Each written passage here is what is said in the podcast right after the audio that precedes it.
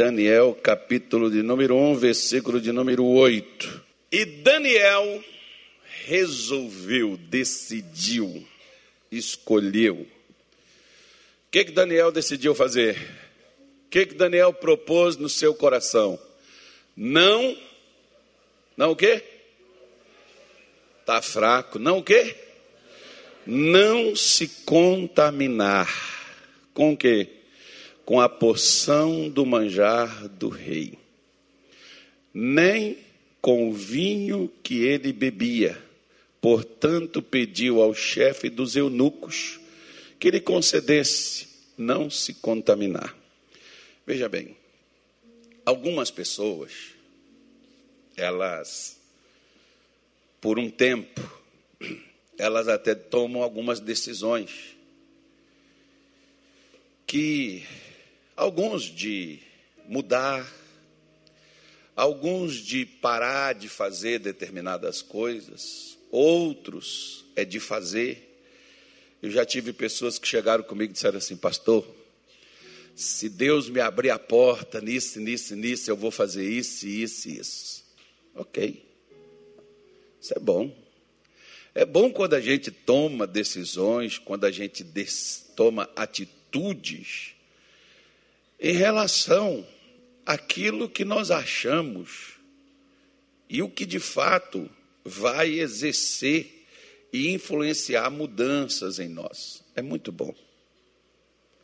É bom quando um homem e uma mulher decide se casar, toma a decisão de entender que não é por um tempo, mas é por um ato determinado, indeterminado, que somente uma coisa irá separá-los: a morte. É bom. É bom quando a pessoa toma a decisão de seguir Jesus, como muitos tomam, e depois você olha para trás depois de algum tempo, e cadê eles? Eles não estão mais lá. Porque às vezes a maior parte das nossas decisões, elas são tomadas em momentos. Sexta-feira eu fiz uma vigília aqui com os pastores e obreiros, os que vieram. Não exigi que ninguém também viesse. E eu estava falando uma coisa com eles acerca de continuidade. Porque muita gente, às vezes, eles começam, eles só não terminam. A gente pensa, por exemplo, que foram dez dias que Daniel tomou essa decisão, ela foi três anos consecutivos.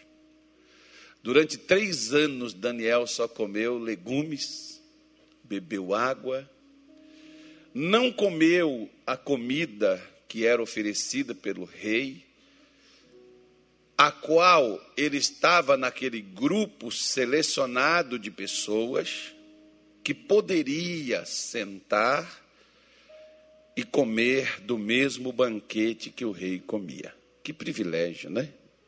Seria como mais ou menos alguém poder todos os dias comer ao lado do presidente da República, fazer suas refeições, tomar o seu café, comer o seu almoço, o seu jantar, o seu lanche.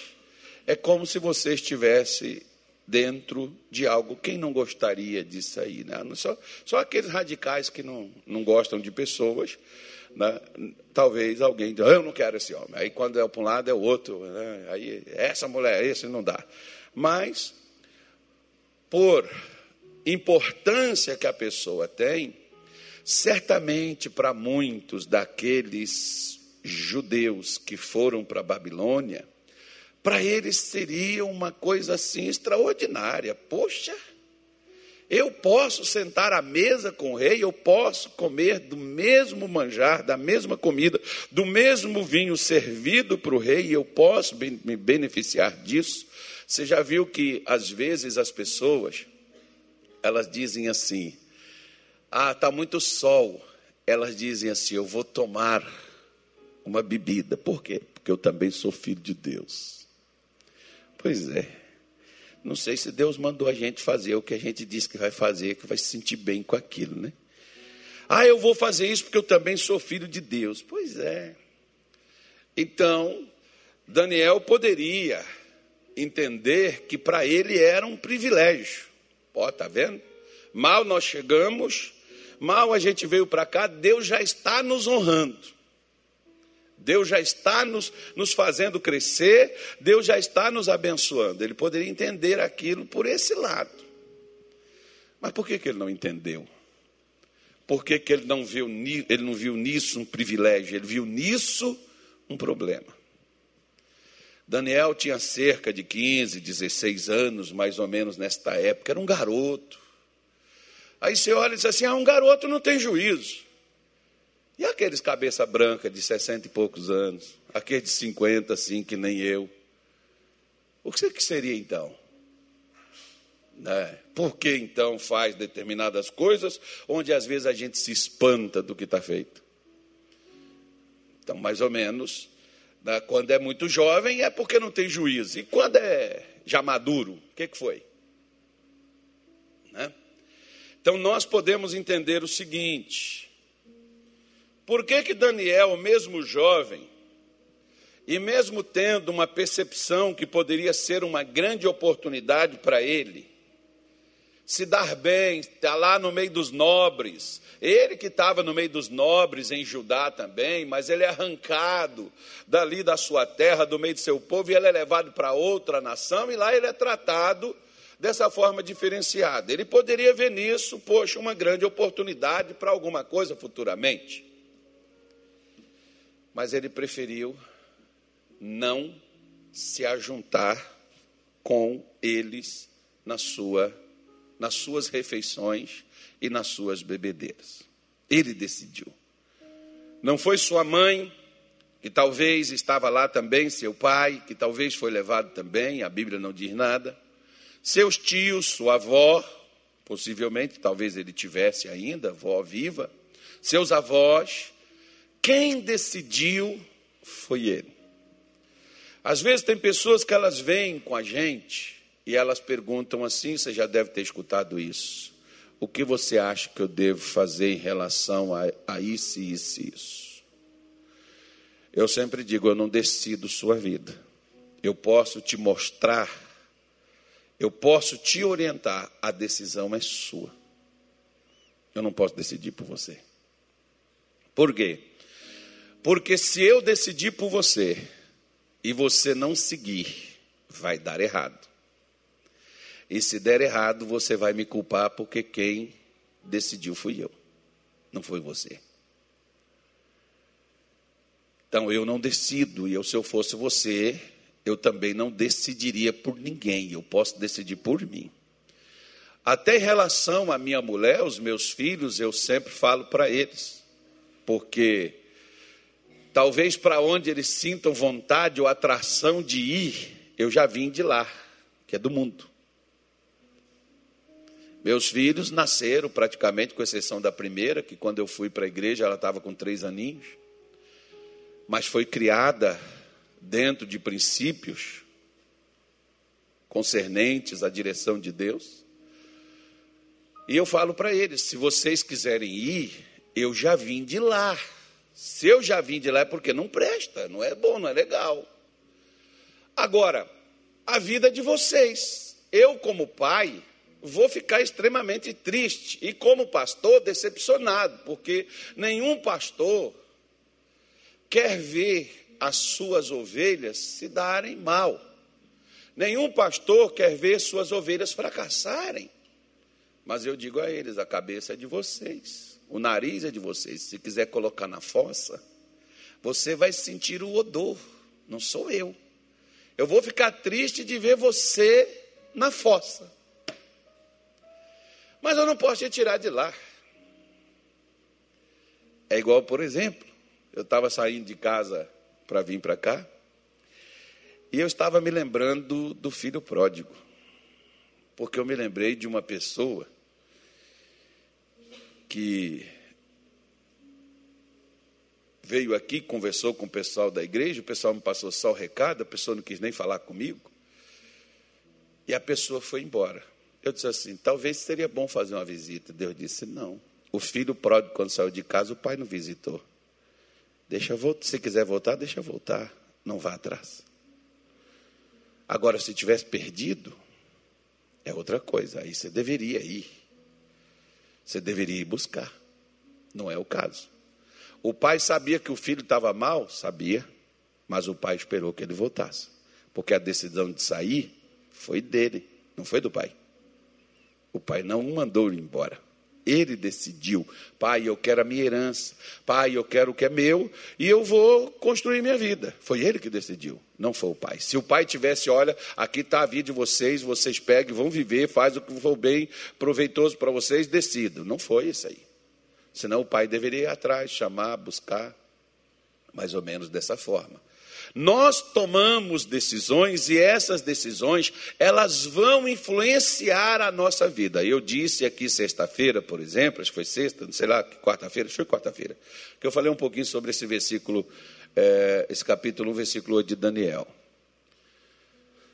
O que fez os leões não comerem Daniel na cova foi essa decisão aqui. Ó. Decisão tomada e decisão mantida. Como eu disse a você, nós decidimos nos batizar, ser crente, daqui a pouco, até que os problemas, a perseguição comece e a dificuldade surge, a gente vai abandonar. Nós decidimos fazer determinadas coisas até que dê errado. Nós decidimos vir para a igreja até que tudo esteja correndo do jeito que a gente quer. O louvor esteja do nosso jeito, o pregador seja da nossa maneira, porque quando não é, ah, não, agora eu não vou fazer mais isso. Um dia eu cheguei na nossa igreja lá de Belém e uma senhora veio comigo e disse assim: daqui eu só saio para o cemitério. Eu falei: cuidado com o que a senhora está dizendo. Por quê? porque essa é uma decisão que a senhora tomou. E não é uma decisão para o mês que vem, para a semana que vem, porque a gente pode aguentar determinadas coisas por um pouco de tempo. Só que as decisões que Deus quer que nós, o seu povo, seus filhos, tomamos, tem que ser decisões que vão agravar, decisões que vão chegar até a eternidade. Não pode ser momento. Tanto que Mateus 24, versículo me esqueci aqui no momento, mas Jesus diz assim: aquele que for fiel, acho que o versículo é o 15, aquele que for fiel até quando? Até o fim. Quantos maridos começam fiéis à esposa e não vai fiel até a vida, até o final da vida? Quantas pessoas começam a ser fiéis a Deus na igreja e depois param com aquela fidelidade por um tempo ou já parou faz é tempo e nunca mais conseguiu retomar a fidelidade. Por quê? Porque ainda não decidiu o que, que vai ser. Quando a gente decide, a gente cria uma coisa chamada responsabilidade. Quando eu decido algo, eu tenho que ter uma coisa chamada responsabilidade. Às vezes tem aqueles rapazes, aquelas moças, que eles decidiram casar, mas não têm responsabilidade com o casamento. E casam. E algum tempo depois se separam. E você pega, o que, que aconteceu? O que, que houve? Por quê? Porque os dois nunca decidiram casar. Eles decidiram conhecer a vida de casado para ver se era legal. Porque quem toma uma decisão séria como essa, ele não tem volta. Não, eu vou, se não der, eu saio, se não der, Deus sabe que eu tentei, eu pelo menos quis, eu pelo menos lutei. Não, meu filho. É como Daniel. Daniel decidiu e não comeu por três anos o manjar do rei. Imagina quando ele estivesse fazendo aquela comida, aí chegava o, o alho poró, a batatinha, a cenourinha, chegava o brócolis, E estava lá aqueles bichos assados, aquela comida cheirosa, aquele negócio apetitivo ali para todo mundo, e todo mundo comendo desenfreadamente aquele manjar, aquelas coisas de primeira, e Daniel está ali comendo batatinha. E não era nem frita, porque quando é frita, é como, por exemplo, os crentes, quando fazem o jejum de Daniel, eles, eles comem a batata frita. Aí é fácil, né, irmão? Aí é fácil. Aí é bom. E Daniel toma aquela decisão e diz: Não vou comer. Decidiu não se contaminar. Por quê? Porque, de acordo com as leis dadas por Deus ao povo de Israel, aquele tipo de alimento não convinha que alguém fiel aos preceitos de Deus se alimentasse dele. Aí eu vou falar de algumas coisas. Vou falar só, só de uma. No culto das 10 eu falo da, da segunda, e no culto das, das 18 eu falo de três coisas só. Só três. Eu disse para você que foi aqui que os leões foram vencidos. Aqui que os leões tiveram que jejuar, porque três anos Daniel jejuou. Os leões tiveram que jejuar por uma noite. E jejuaram. E embora já estavam uma semana sem comer, eles não conseguiram tragar o Daniel. Se o Daniel tivesse quebrado os preceitos de Deus em relação à comida e à bebida aqui, os leões teriam estraçalhado Daniel quando jogado na cova com eles. Então entenda bem porque que nós crentes às vezes estamos jogados na cova e não conseguimos sair de lá porque o leão não solta. Por quê? Princípios quebrados. Muitas vezes tem pessoas que chegam e dizem assim: Pastor, estou triste, pastor, estou desanimado, pastor, tudo está dando errado para mim. Pare e veja onde é que você está errando com Deus.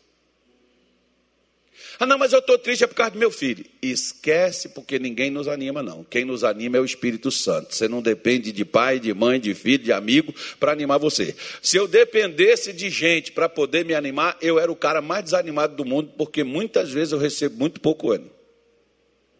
Muitas vezes eu recebo mais crítica, muitas vezes eu recebo mais traição, muitas vezes eu recebo mais maus trato do que qualquer outra coisa que incentive.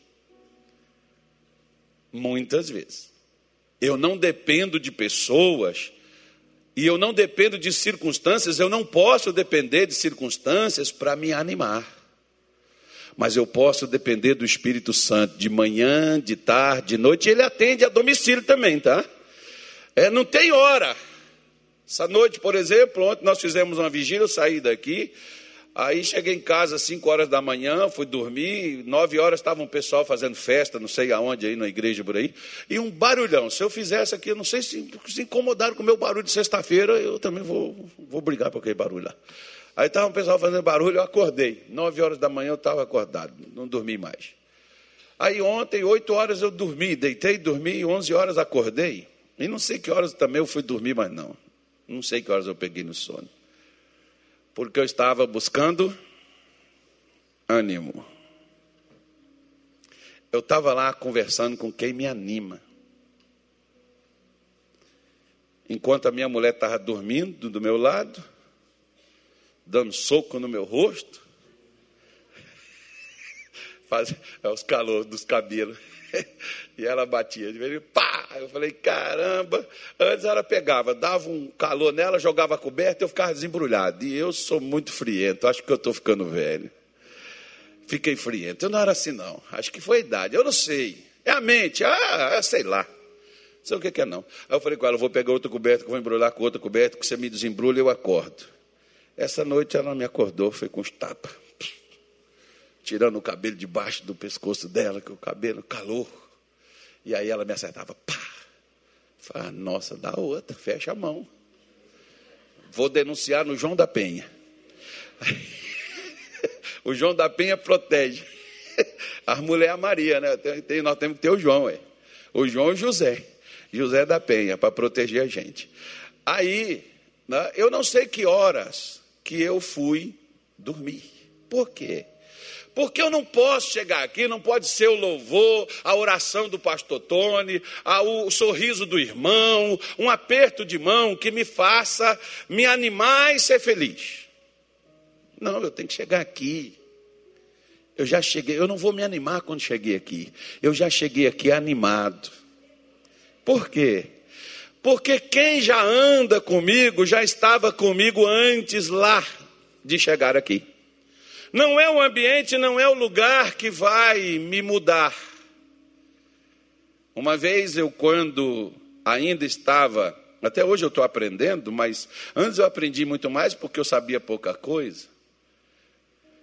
E teve um pastor que disse assim comigo: nunca deixe que o diabo faça você trocar a mensagem do escritório para o púlpito. E eu perguntei ele: como assim? Alguém vem e fala alguma coisa contigo, e por causa daquilo que a pessoa fala, você mudou sua pregação. Não muda ela. É aquela que Deus te deu. A primeira. Tipo assim, às vezes você vai na casa de alguém e você chega lá todo feliz da vida. Só que quando alguém antes conversa e passa uma mensagem, você recebe, você já fechou o seu semblante quando você chega naquela casa. Você não ia todo alegre, todo feliz? A mensagem mudou a sua concepção da, daquilo que você vai fazer. Então Daniel foi ensinado pelos seus pais, ele recebeu direção, ensinamento dos seus pais, para ser fiel com Deus, não importasse as circunstâncias que ele estivesse. Você já viu que às vezes nós somos crentes de momento? Se Deus nos abençoa, nós estamos felizes e contentes e estamos servindo a Ele. Se o negócio fica ruim, nós já começamos a ficar receosos. O que está acontecendo? Por que, que Jesus está fazendo isso, me deixando passar por isso? Por que, que eu estou passando por essa situação? Pastor, eu só queria entender. Irmão, deixa eu te falar uma coisa. Mesmo sem entender, continue a obedecer. Muitas vezes Deus não vai te explicar muita coisa, não. Você veja, por exemplo, ó, ele deu dois sonhos para José e ficou 13 anos sem falar com ele. Você seria capaz de ficar com duas palavras que Deus te deu por 13 anos? Porque Deus voltou a falar com José 13 anos depois, quando ele estava lá na, na, na, na, cadeia, preso, e veio o sonho do copeiro, do faraó e do padeiro. E Deus deu a interpretação do sonho. 13 anos passou aquilo dali.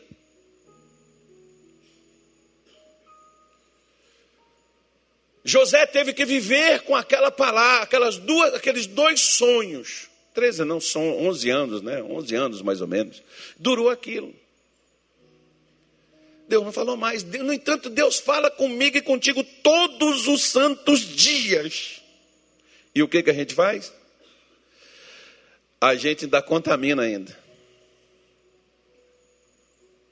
Aí o negócio dá errado, aí as coisas, as portas se fecham, aí as tristezas batem na alma e nós falamos: está amarrado o demônio. Querido, não é demônio, somos nós. As coisas dão errado, por que Jesus só está me deixando passar por isso? Por que, que o senhor está deixando isso acontecer? Por que, que minha vida está dessa maneira? Porque nós quebramos princípios. Preste atenção. Está vendo essas paredes desse templo aqui? Nós podemos derrubar essas paredes? Podemos? Podemos, mas não podemos derrubar essas colunas. É elas que dão sustentação ao que está em cima da nossa cabeça para não cair em nós. Tem coisas que nós não podemos retirar, que nós não podemos remover. Tem coisas que a gente não pode deixar. Você vê, por exemplo, Sansão. Sansão tinha um compromisso com Deus. Qual é o compromisso de Sansão? A Bíblia diz que Sansão tinha um voto de Nazireu. era não cortar o seu cabelo.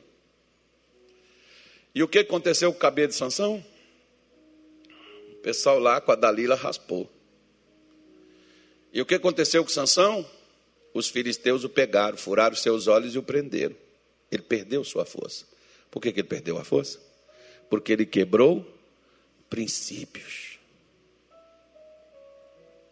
Todas as vezes que nós quebramos princípios, se Daniel comesse, ele quebraria princípio, nós vamos perder a força.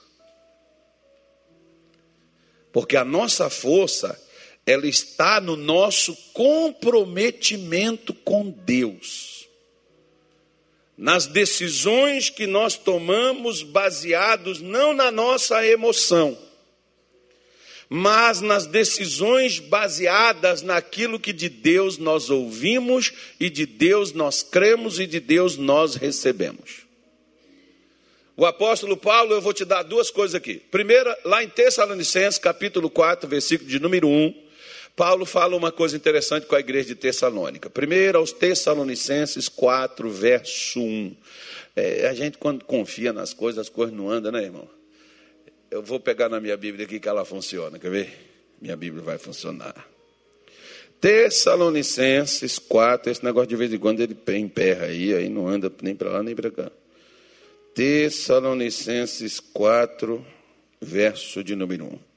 Finalmente, irmãos, vos rogamos e exortamos no Senhor Jesus que, assim como recebestes de nós, de que maneira convém andar e agradar a Deus, assim andai. Para quê? O que, que vai acontecer se eu andar? O que, que vai acontecer? para que continueis a progredir cada vez. Para que que Deus me dá a sua palavra? Para que que Deus me dá a sua direção? Para que que Deus me orienta? É para que eu possa progredir. Mas eu não vou progredir só porque Deus falou. Eu não vou progredir só porque Daniel, Daniel não, Davi falou: "O Senhor é meu pastor, nada me faltará". Eu vou progredir é se eu recebi o que Deus falou e se eu andei no que Deus propôs eu andar. Se eu não andar no que Deus propôs, eu não vou progredir. Como eu te disse, por exemplo, os leões foram vencidos ali quando Daniel decidiu não se contaminar com a comida do rei. Porque aquela comida era contrário ao que a sua fé lhe ensinou. Todas as vezes que nós fazemos o contrário da nossa fé, não é o diabo que vai nos vencer, mas os princípios que nós quebramos da nossa fé vai trazer os problemas a nós. Voltando a dizer, se você está triste, chateado, está doente, está arrebentado, está com a vida destruída, está desgraçado, está no fundo do poço, Verifique o que você tem ouvido e verifique o que você anda fazendo. Por quê? Porque esses princípios quebrados não trarão progresso, trarão problemas.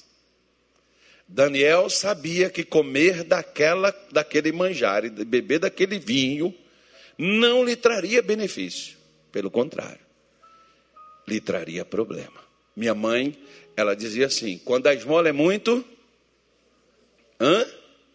o santo desconfia. Agora você imagine, Satanás, olha para cá que eu vou dizer algo importante. Satanás não sabe o futuro, ele prevê. De que forma? Esse cara está na igreja, esse cara está vindo aqui, se ele der escuta para esse cara que está pregando, está ensinando nele, e ele fizer esses negócios de acordo com o que ele está aprendendo, esse cara vai se dar bem, esse cara vai mudar de vida. Então, pra, é a única coisa que ele pode saber é isso. Ele vai trabalhar onde? Ele vai trabalhar nessa base, para que ele não ouça e para que ele não ande. Se ele ouvir, ele não anda.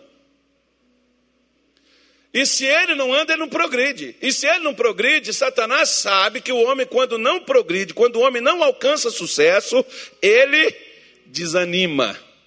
Lembra lá de Jó capítulo 1, quando ele chegou lá na reunião dos homens de Deus, dos filhos de Deus, Satanás entrou. E Deus diz: Por onde você anda?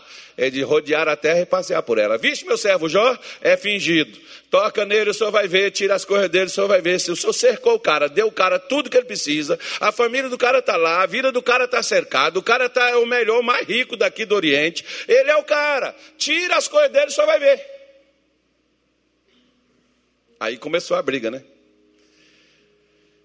Perdeu numa noite os filhos, perdeu o gado, perdeu, ficou pobre da noite para o dia. E mesmo assim, Jó continuou firme. Ele chegou lá novamente. Deus disse: Você não viu? Tirou tudo, perdeu, tal. Ele nunca está firme? Tá. Mas dente por dente, olho por olho, dente por dente, tudo que o homem tem, ele dará pela sua vida. Toca no corpo dele, o senhor vai ver se ele não volta e blasfema. Olha o que, que o diabo falou, irmão olho por olho, dente por dente. Tudo que o homem tem, ele dá pela sua vida. Você já viu quando você quer algo? Quando você quer algo, você faz qualquer coisa para poder alcançar aquilo. Você se humilha, você faz renúncia. Você não vê os crentes quando quer uma benção? Aí eles jejuam. Aí eles levantam de madrugada eles vêm para a igreja, eles oram, mas quando eles não estão precisando, eles vivem comum. Por quê? Porque não é uma decisão de viver realmente que a pessoa tomou de viver o Evangelho. De ter o Evangelho como cerne, como direção para a vida. Não é uma decisão. Ah, eu vou para a igreja porque eu preciso muito de Deus. Não é assim que muitos dizem? Eu vou para a igreja porque Deus tem me abençoado muito. E se Ele não abençoasse, você viria? Então, sua decisão, ou a minha decisão sendo assim, ela é mais baseada no que eu quero, do que propriamente no que Deus diz. Daniel tomou uma decisão, não foi baseado no que ele queria, talvez ele quisesse comer a comida, o manjar do rei. Mas ele tomou uma decisão baseada nos princípios de sua fé. Eu não vou contra a minha fé, ainda que isso satisfaça meu bucho, como diz lá em Minas Gerais, né? A palavra pesada. O intestino, o intestino, o corpo vai gostar, mas vai atrapalhar a minha fé, vai atrapalhar a minha vida com Deus eu não vou quebrar minha vida com Deus para satisfazer um pouco dos meus desejos, dos meus caprichos, quebrando os meus princípios. Foi isso que fez com que Daniel não fosse comido pelos leões, nem derrotado pelos seus perseguidores, que procuraram nele coisas para poder destruí-lo e não encontrando traíram a ele, armaram a arapuca para jogar ele na cova dos leões para dizer: Nós não matamos, os leões vão matar. Mas quando Deus tem pessoas que andam nos seus princípios, pessoas que andam nos seus ensinamentos, mesmo que você esteja, Deus pode deixar você ou eu, qualquer um outro, ir até a cova junto com os leões, mas Deus fará os leões jejuarem.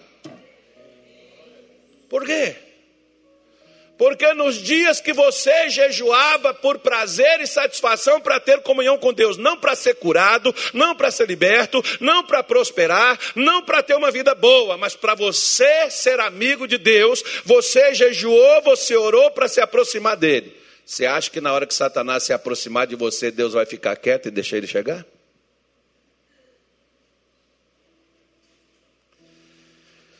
Decida viver pelos princípios e não pelas bênçãos. Os princípios trarão as bênçãos, mas quem vive pelas bênçãos vai querer fazer coisas somente para obtê-las. Você não precisa fazer nada, as bênçãos já nos foram doadas gratuitamente. É só a gente pegar elas. Existe uma maneira de pegar, são as decisões que nós precisamos tomar. Como por exemplo, 1 Coríntios capítulo 6, verso de número 12. Vou confiar em você, viu, carequinha? Agora ele abriu, ó. Olha só para você ver, ó. Todas as coisas me são o que, gente? Me são o que? Olha para cá, não tem aquela pessoa que diz assim: crente pode fazer isso, pastor? Irmão, crente pode fazer qualquer coisa. Por exemplo, crente pode fumar? Pode ou não pode? Pode. Crente pode mentir? Pode. Crente pode beber? Pode. Crente pode matar? Pode. Crente pode falar mal dos outros? Pode. Crente pode enganar os outros? Pode. Só não pode entrar no céu assim, irmão. Mas pode. Pode prostituir, pode, pode ter 300, não, não, quanto Salomão, 900, não, mil mulheres, né? 700, 700 originais, 300 originais, 700 concubina. 700 amantes. Pode ter? Pode. Todas as coisas me são lícitas, mas nem todas as coisas convêm. Todas as coisas me são lícitas, mas eu não me deixarei. O que, que ele disse que não ia deixar? Se dominar por nenhuma. Olha para cá.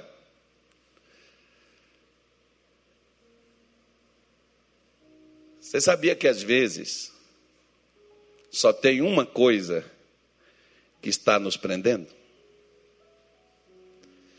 Você lembra daquele homem rico? Marcos 10. Quando Jesus diz assim para ele: Vai vende tudo que tem, vem e me segue, terás um tesouro no céu. O que, que o homem fez? Ele foi embora triste. Por quê? Porque ele não queria desfazer das riquezas. Ué, mas, peraí, pastor, Jesus é contra a riqueza? Eu tenho que ser pobre, miserável, desgraçado? Não. Você só não pode amar o dinheiro. O dinheiro, nós precisamos dele, nós temos que ter ele para a gente usar, para pagar as nossas coisas, ter o nosso conforto. Você usa o dinheiro, mas amar o dinheiro não. O que você ama, você não usa. Você retém, você guarda, você segura. Assim tem pessoas que elas são contaminadas pela ganância. Colossenses 3, versículo de número 5, Paulo falou assim com a igreja de Colosso: Mortificai, pois, os vossos membros que estão sobre a terra. O que, que são os nossos membros que estão sobre a terra? Nossos ouvidos, nossos olhos, nossa boca. Né? Os nossos membros, nosso corpo em si. É os nossos membros. A prostituição, a impureza, o apetite desordenado, ou seja, a gente come o que não devia comer. A vil concupiscência, que é o desejo desenfreado para ter e qualquer coisa a pessoa é capaz de fazer para poder ter. E ele diz aqui, e a avareza, o que, que a avareza ela é? O que, que ela é, gente? ela é idolatria. É engraçado que às vezes os evangélicos falam tanto dos idólatras de santo, de coisas, de outros negócios, mas eles são avarentos. Avareza é a mesma coisa de idolatria. Eu não tenho um santinho que eu carrego, eu tenho um dinheiro, qual eu idolatro. Porque você já viu que tem gente que fica triste porque não tem dinheiro para pagar as contas? Mas ele não fica triste se ele morrer e for para o inferno. Ele não fica triste de estar longe de Deus, mas ele fica triste de não ter dinheiro para gastar. Ele não fica triste porque ele não tem como vir à igreja. Ele fica triste porque ele não tem o que comer em casa. Quantas vezes, meu irmão, saí da minha casa sem ter nada para comer, mas não deixava de ir à igreja. Ninguém sabia o que, que a gente estava passando em casa. Que a gente ia voltar para casa e não ia ter comida. E lá depois que a gente terminava, lá na porta da igreja, que a gente ficava conversando com os irmãos, via um irmão assim, chegava lá, via minha filha e dizia assim: Oh, vou dar isso aqui para vocês comprar algo para ela. Pode comprar qualquer coisa, porque se alguém chegasse e dissesse assim: Isso aqui é para comprar. É, um sapatinho para ela. Eu não poderia pegar aquilo dali e caminhar para outra coisa, porque o prefeito, o governo, o pessoal faz isso, né? Eles pegam o dinheiro e encaminham ele para outro negócio. Não, quando alguém te dá alguma coisa para tal, faça aquilo. É igual eu falo com os pastores, por exemplo. Na nossa igreja a gente não tem essa autonomia para fazer isso. Mas se eu pedir você dinheiro aqui, igual eu pedi para a gente consertar o estacionamento, a gente tem que consertar ele. Por quê? Porque eu te pedi para isso.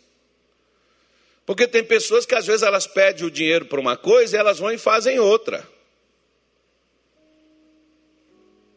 Então, quando o irmão chegava e falava assim, pode, é qualquer coisa, qualquer coisa pode ser, irmão, arroz, pode ser um frango, pode ser uma batatinha, pode ser qualquer coisa. Aquilo ali era a nossa comida. E Deus fez isso comigo durante um bom tempo. Que eu, ele me dava o almoço e eu tinha que esperar que ele ia trazer o jantar. Para mim foi bom. E eu tive pastor que sabia da minha condição, nunca meteu a mão no bolso para fazer nada por mim, mas foi bom. Sabe por quê? Porque eu não morri, estou aqui e aprendi que quando você confia em Deus, Ele é fiel a você. Não quebre os princípios. Eu poderia falar assim: já que Deus não me abençoa, já que eu não consigo vencer, então eu vou fazer essas coisas. Eu vou pintar na gandaia, eu vou me aproveitar, eu vou enfiar minha cara na, na, na desgraça, porque Deus também está me deixando passar por isso. Que é assim que muita gente se revolta. Não, eu decidi ser crente. Eu não decidi ser frequentador de igreja. Quando eu decidi ser crente e não ser buscador de milagre, para mim não importa o milagre. Para mim importa encontrar a Deus, porque quem encontra Deus encontra o milagre. Decida buscar a Deus. Decida viver uma vida com Deus. Você tem direito. Daniel podia falar: Deus, o Senhor deixou a gente ser escravizado, o Senhor deixou a gente ser invadido, o Senhor deixou pegar a gente e trazer a gente como escravo para cá. Então, já que o Senhor deixou, vou aproveitar a vida. Já que o Senhor não guardou, faz isso não, irmão. Decida ser crente. Faça igual Jó ainda que ele me mate, nele eu confiarei. Faça igual Abacuque, ainda que a figueira não floresça, ainda que a videira não dê flor, Ainda que o rebanho meu pereça, eu sempre ao Senhor darei louvor.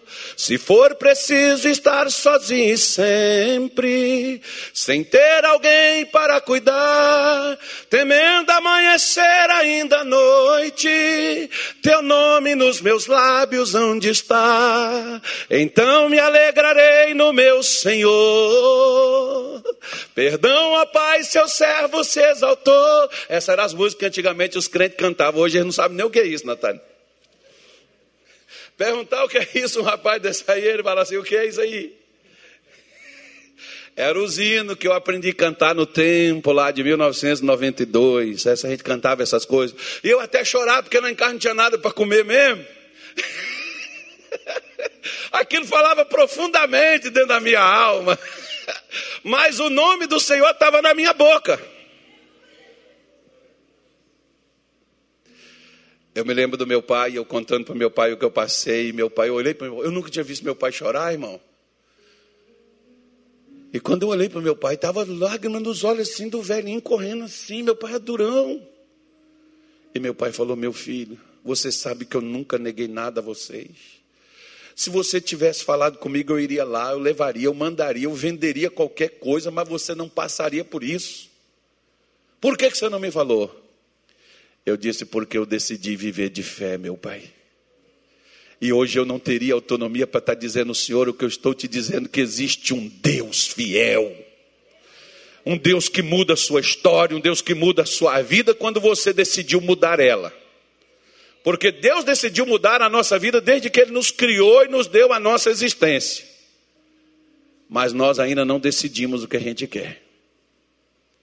Quando você decidir, seja firme, não volte,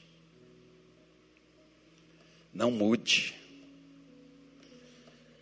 Não tem rebanho, não, tô, não tem nada, pastor, estou sem nada. Continue crente, cabeça erguida. Estufa o peito assim, ó. Deus é comigo. Mas não tem comida. Olha o que, que Paulo falou.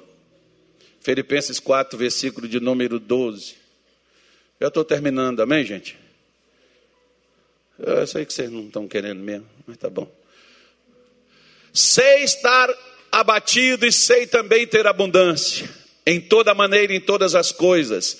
Estou instruído tanto a ter fartura com, como a ter fome, tanto a ter abundância como a padecer necessidade. Versículo 13.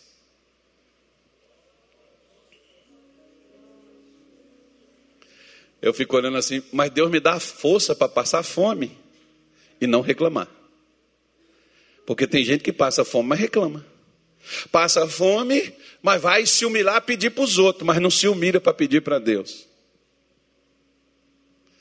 Paulo não está dizendo que é Deus que pode, ele está dizendo, eu posso. Por que, que você pode, Paulo? Porque Deus me fortalece para isso. Quem fortaleceu a Daniel, a Misael, Ananias e Azarias para três anos comer somente legumes? Se você for falar isso com um nutricionista hoje, ele diz: não vai aguentar, vai morrer. Não tem carboidrato, não, não, é só carboidrato, né? Não tem fibra, não tem não sei o que, não tem não sei o que lá mais. Vamos dizer um monte de coisa.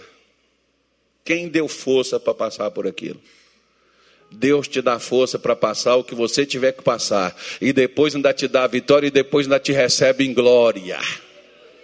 Ele nos dá força ele nos dá força para passarmos por qualquer coisa quando nós decidimos passar. Né? Primeira coisa, entenda bem isso. Tenha cuidado para você não deixar que as coisas influenciem você, mas você influencia as coisas. 1 Coríntios capítulo 10, versículo 23, para a gente poder terminar aqui, eu já estou acabando. 1 aos Coríntios 10, 23. Todas as coisas me são lícitas, mas nem todas as coisas convêm. Todas as coisas me são lícitas, mas nem todas as coisas. Por exemplo, irmão, tem conversas que não edificam a gente. tem entretenimento que não te edifica. Ah, mas também não é pecado. Verdade, mas também não serve para nada. Um dia, por exemplo, eu estava assistindo um filme. Nem, o filme não tinha nem começado.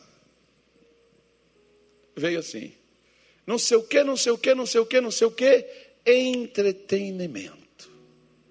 Eu olhei aquela frase assim falei assim: ah, quer dizer que esse negócio aqui é só para prender a gente aqui no sofá, os nossos olhos na tela, e a gente fica ali igual um bobão o tempo todo, e entra filme sai filme. Tem gente que assiste filme o tempo todo, eles conhecem mais filme do que de Bíblia, eles conhecem mais ator do que pastor, e esse é um crente. Né? Eles conhecem mais daquelas coisas, ou seja, são coisas que talvez não te prejudiquem nada, mas também não te ajudem em nada. E aquele tempo perdido, meio-dia, o dia, o dia inteiro, porque tem gente que quando vai no cinema passa o tempo todo lá. Um dia me chamaram para ir assistir um filme, eu fiquei com tanto, assim, tanto empolgado com o filme que eu dormi. E eu assisto, olha que eu assisto, mas eu assisto o filme, a metade aqui, depois a outra metade lá. Ele sempre repete também. Eu não me preocupo em assistir tudo de uma vez. Eles podem não me fazer mal, é entretenimento, mas também não muda a minha história. Agora, se eu pegar a Bíblia, se eu pegar alguma coisa sobre Deus, um livro de fé, um livro de cura, um livro de prosperidade, se eu passar aquele tempo lendo, o que que aquilo vai fazer na minha vida? Aquilo vai me mudar. Porque aquilo, aquilo muda a minha maneira de pensar, muda a minha maneira de ser. Agora, o que, que aquele filme às vezes vai me fazer? Vai me fazer emocionar, chorar. Eu vou chorar, vou, vou ficar emocionado. Não, que filme triste. E fora, irmão, que tem hora que me der raiva de ver uns certos filmes que você fica torcendo pro tal do mocinho miserável, no final ainda morre. Me dá indignação aquilo. Eu fico, por que, que eu vim casei aqui esse tempo todo? O infeliz ainda morreu. Era para ter o gosto da vitória, pelo menos no último momento, né? Você falar assim, foi uma forra. Porque antigamente, até nas novelas da Globo, o bem vencia o mal, agora não vence mais não.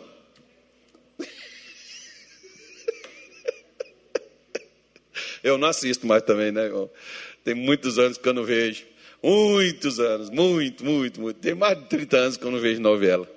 Antes eu via. Era tudo igual. Né? Tá, hoje, agora, para pegar os crentes, estão fazendo até novela bíblica. Meia bíblica. Meia. Porque ainda botam as mulheres com os homens lá se agarrando. Aí eu fico olhando assim, meu Deus, imagina Moisés dando um beijo desse nazio. É ruim, irmão, que ele ia fazer aquilo. Aquele tempo na cara do pai dele lá, que era, era sacerdote, não sei das quantas, mas nem nunca, vi. Dá um beijão daquele lá, é ruim. Aquelas mulheres tudo exprimida ali, é ruim daquela mulher vestir aquela roupa. É ruim, vi, é ruim, mas larga para lá. Ou seja, Mas é entretenimento. Pode não fazer mal? Pode não fazer mal. Mas também pode não fazer bem. Então quem tem que decidir se eu pego isso ou se eu não pego isso? Sou eu e você. Então, irmão, decida crescer. Eu vou ver coisas que vai me levantar, coisas que vai me colocar para cima, coisas que vão me edificar, coisas que vão me entusiasmar, coisas que vão me tornar aquilo que eu nunca fui. Um vencedor, andar de cabeça erguida. Primeira carta de Pedro, não, segunda carta de Pedro, capítulo 2, verso 19. Já estou terminando, digam graças a Deus.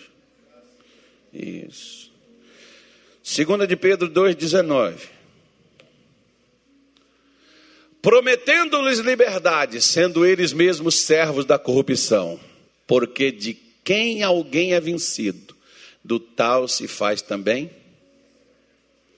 Presta atenção. Qualquer coisa, um sentimento, se você é vencido por um sentimento, você se tornou escravo dele.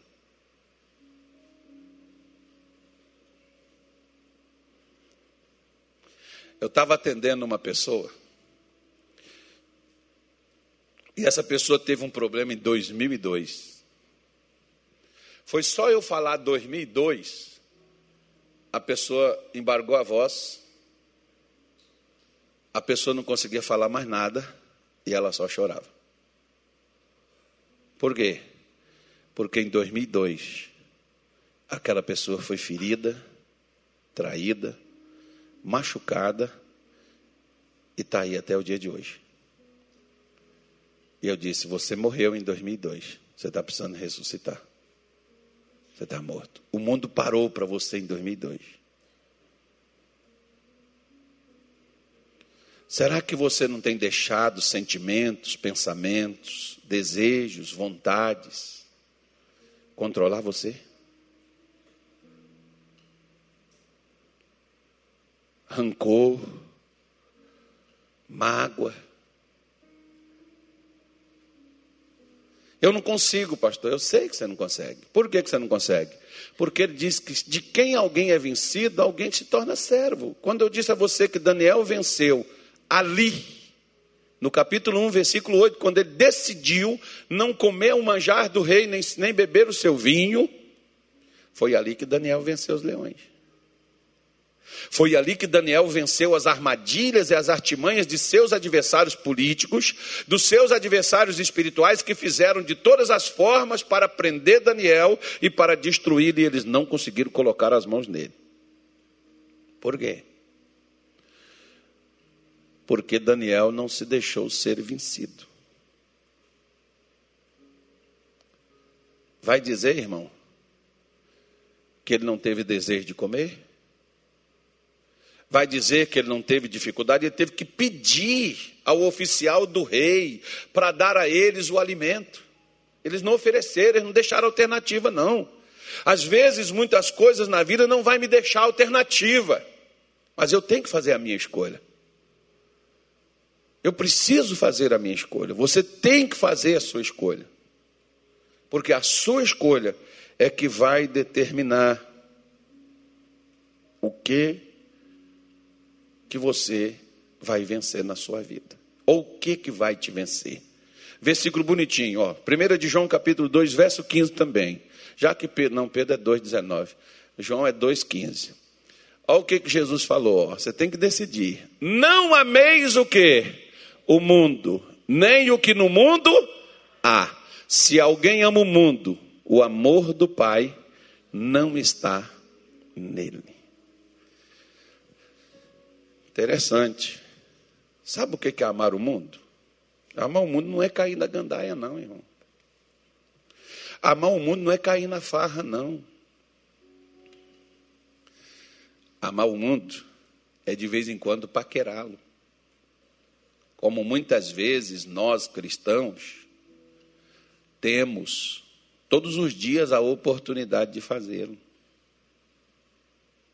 O maior trabalho que Deus teve não foi tirar Israel das garras de Faraó, foi tirar o Egito de dentro de Israel, porque não dependia de Deus.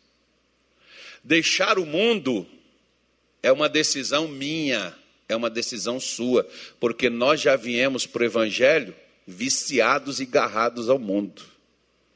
Se você olha para trás e você tem as mesmas atitudes de quando você andava sem Jesus, você ainda não deixou o mundo.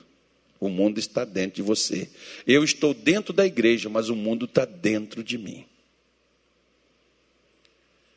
Se aquilo, ah, como diz, por exemplo, eu vi um camarada me mandar esse vídeo, mas é os inimigos da fé, são os infernautas. Me mandaram um vídeo de um camarada contando um testemunho na igreja, dizendo assim: Você lembra, Natália, daquele tempo, rapaz? Daquele tempo que a gente, acho que foi o Natália que estava contando isso aí. Filmaram ele. Maldade, né, Natália? Natália, você ora por mim? Você ora para mim sumir, né, Natália? Deus, some com ele aqui, faz igual o pessoal lá do Pará que estava orando. Some com ele que ele nunca mais volte aqui. Olha que eu não estou conseguindo voltar lá. Eu acho que a oração valeu. Eu tô... estou até precisando ir lá, Natália. Me ajude a me vencer isso aí. Brincadeira. Aí já acabou, irmão. A pessoa que fez confessou. Aí o Natália estava orando para me sumir. Não, o Natália estava contando testemunho lá. Ô, aqui, ô pastor Tony? Foi lá na igreja do pastor Tony. Foi lá no pé de 90? Foi lá no tempo que ele estava lá? Foi. Foi lá então, contou esse testemunho. E ele falando, pastor Tony, naquele tempo tal, que eu caía na gandaia, rapaz, que eu saía tomar uns. Ô, tempinho bom era aquele. Presta atenção na frase, ó. Olha para cá. Eu acho que é Eclesiastes 7, não sei, não me lembro. Mas Salomão falou uma coisa interessante que diz assim: se você disser que os tempos passados são melhores do que os de hoje, com sabedoria certamente você diria isso. Você não falaria isso. Mas tem gente hoje dentro da igreja que acha que o tempo que estava sem Jesus lá fora é melhor do que o hoje. Lembra de Jó no capítulo 29? Saudade daqueles tempos. Quem dera. Você não vê aquelas pessoas que às vezes falam do que elas faziam, do que elas eram. Elas falam até com certo orgulho.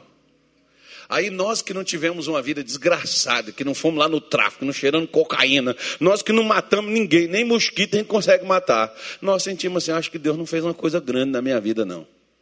Que eu não tenho um testemunho lindo. Não, filho. Pelo contrário. Deus fez tão grande que não deixou você se sujar e se contaminar naquele ponto. Mas a gente não leva para esse lado, não. A gente leva só para o outro. Feche seus olhos, não vou falar mais nada, não. Eu tinha mais coisa para falar, mas eu vou ficar quieto aqui do meu canto aqui. Já chega. Decida. Você decide é os rumos de sua vida, o que você vai andar, se você vai deixar que o mundo te influencie, que é o sistema, que é, o, que é o, as coisas, né? Porque às vezes nós crentes, por exemplo, quando vivíamos no mundo, tomar emprestado, devo, não nego, pago quando puder. Tem gente que ainda está nesse lema, irmão, decide, sai fora disso aí, que isso é o mundo que age dessa forma. Não, o mundo que tem essa teoria, você não. A ninguém devais coisa alguma senão o amor de Deus. Então ore. Mas, pastor, o que, eu faço? Então ore, peça a Jesus para ajudar você a pagar suas contas, nem para ter o nome, ter tudo bonitinho, tudo direitinho. Porque você não é do mundo, mas não, você é do céu. Você é cidadão do reino dos céus. Pelo que deixai a mentira e falar a verdade. Antes era normal mentir, até para se defender, até para se livrar de alguma coisa terrena, porque espiritual não livra, porque Satanás sabe o que, que é, o que, que não é, também vai cobrar. Em outras palavras, não minta mais. Não use o sistema do mundo que você usou quando você não andava com Jesus. Você agora é de Jesus, você agora é de Deus. Adote os princípios de Deus. Decida ser crente mesmo, irmão. Decida. E seja. E o que você ouvir, procure andar porque assim você vai progredir.